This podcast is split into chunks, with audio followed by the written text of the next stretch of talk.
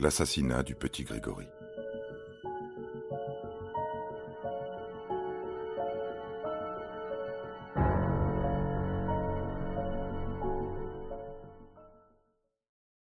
Les réouvertures de l'enquête.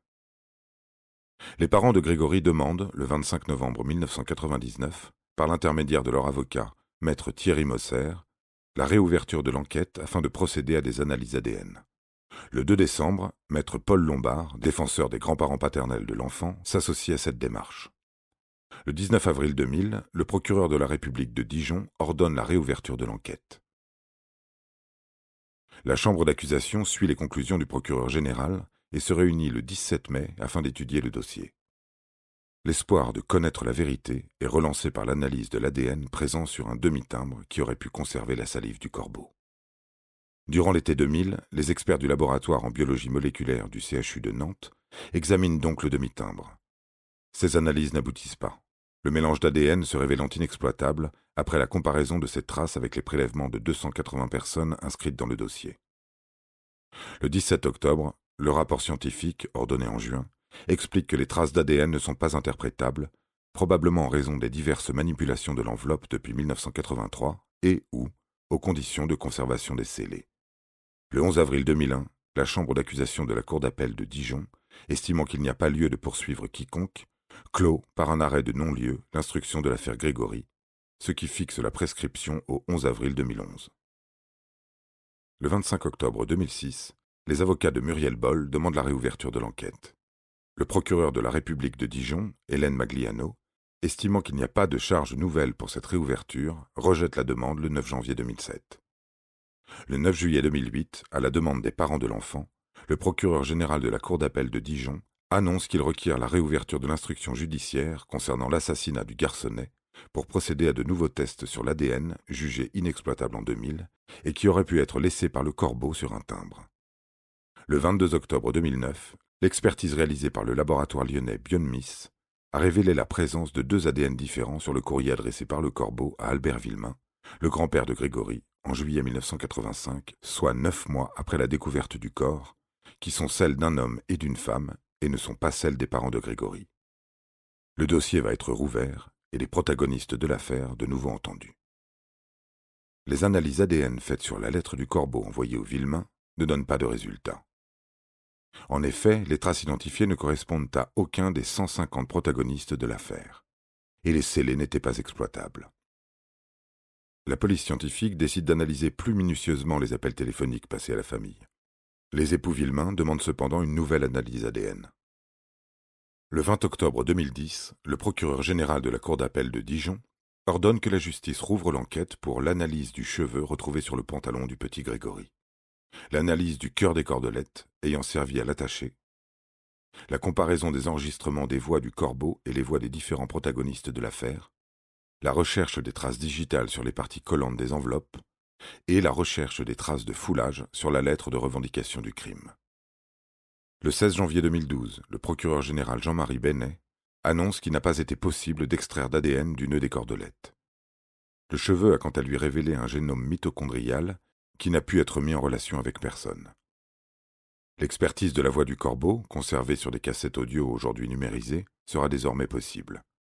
Les gendarmes de l'IRCGN, après consultation des techniciens, ont répondu que l'expertise peut être tentée malgré les difficultés de faisabilité, la nouvelle enquête consistant à comparer la voix du corbeau avec les enregistrements réalisés par des journalistes lors de reportages. Le Parisien révèle le 16 avril 2013 que les profils ADN de dix personnes auraient été isolés sur les cordelettes ayant servi à entraver le petit Grégory Villemain. Il resterait maintenant à identifier ces profils en les comparant aux prélèvements génétiques réalisés au cours de l'enquête ainsi qu'aux fichiers des empreintes génétiques. Une source judiciaire appelle cependant à la prudence. Durant toutes ces années, ces scellés ont été souvent manipulés. Les traces ADN appartiennent peut-être à un magistrat ou un enquêteur. Le 24 avril 2013, le procureur général de la Cour d'appel de Dijon annonce que les nouvelles expertises ADN menées sur les vêtements et les cordelettes de Grégory Villemain ne permettent d'identifier l'ADN d'aucun des protagonistes de l'affaire. De même, si l'analyse des enregistrements audio révèle bien les voix d'un homme et d'une femme, elle ne permet pas d'identifier une personne précise. Le procureur ajoute qu'il y a toujours un espoir dans la mesure où le dossier n'est pas fermé. Mais d'un point de vue scientifique, l'espoir s'éloigne.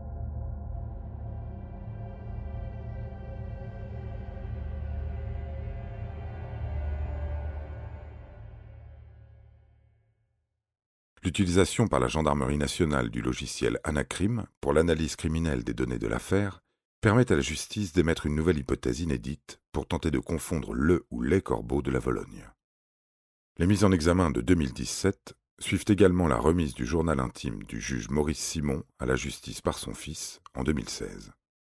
Dans les notes portant sur l'affaire et écrites entre 1987 et 1990, le juge Simon émet en effet l'hypothèse de l'implication des époux Jacob et des époux Michel et Ginette Villemain dans le meurtre de Grégory.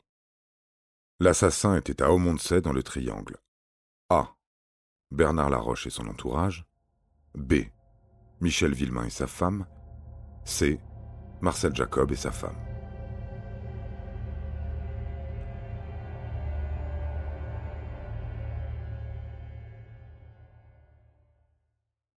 La piste Jacqueline et Marcel Jacob.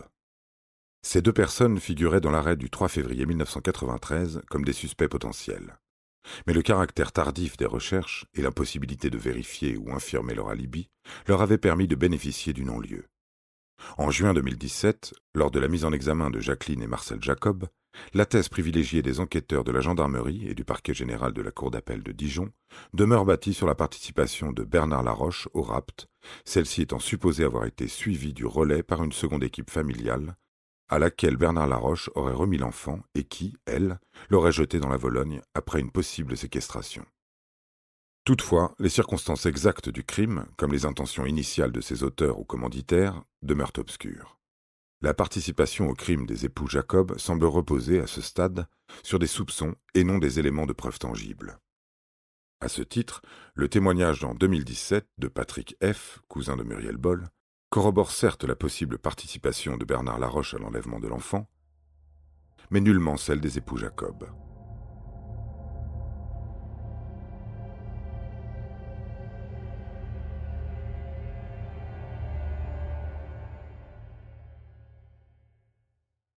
À ce jour, la quasi-totalité des pistes possibles ont été étudiées.